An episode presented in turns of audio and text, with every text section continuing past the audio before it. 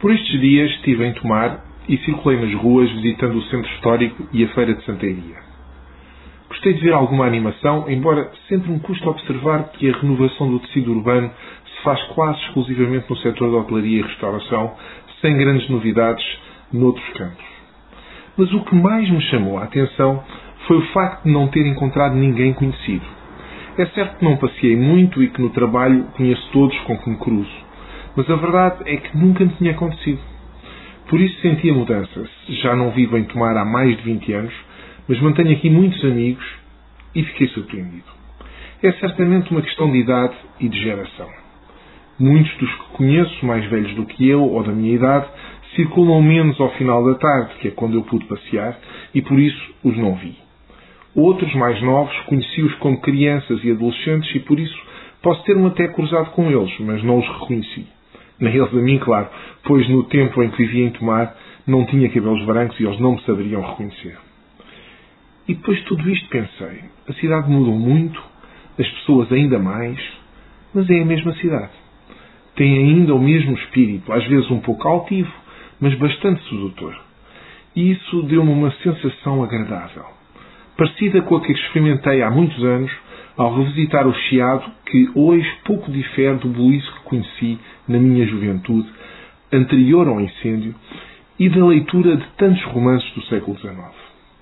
Há lugares assim, persistem. Podem perder a centralidade, podem até esquecer-se, às vezes, dos direitos dos seus residentes. Mas persistem, pois que são maiores do que cada um de nós e porque carregam o peso das gerações precedentes.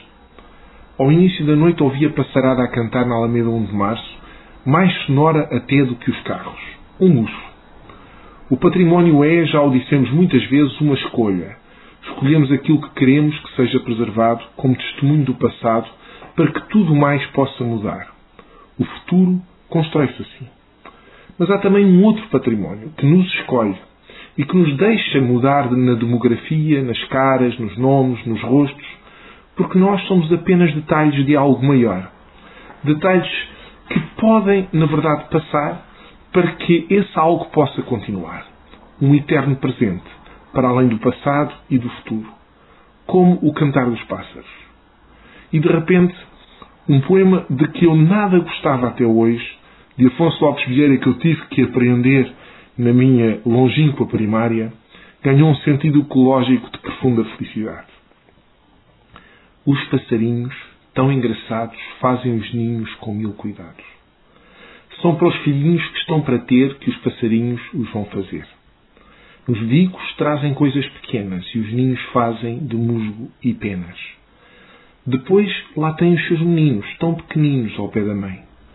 Nunca se faça mal a um ninho, além da graça de um passarinho.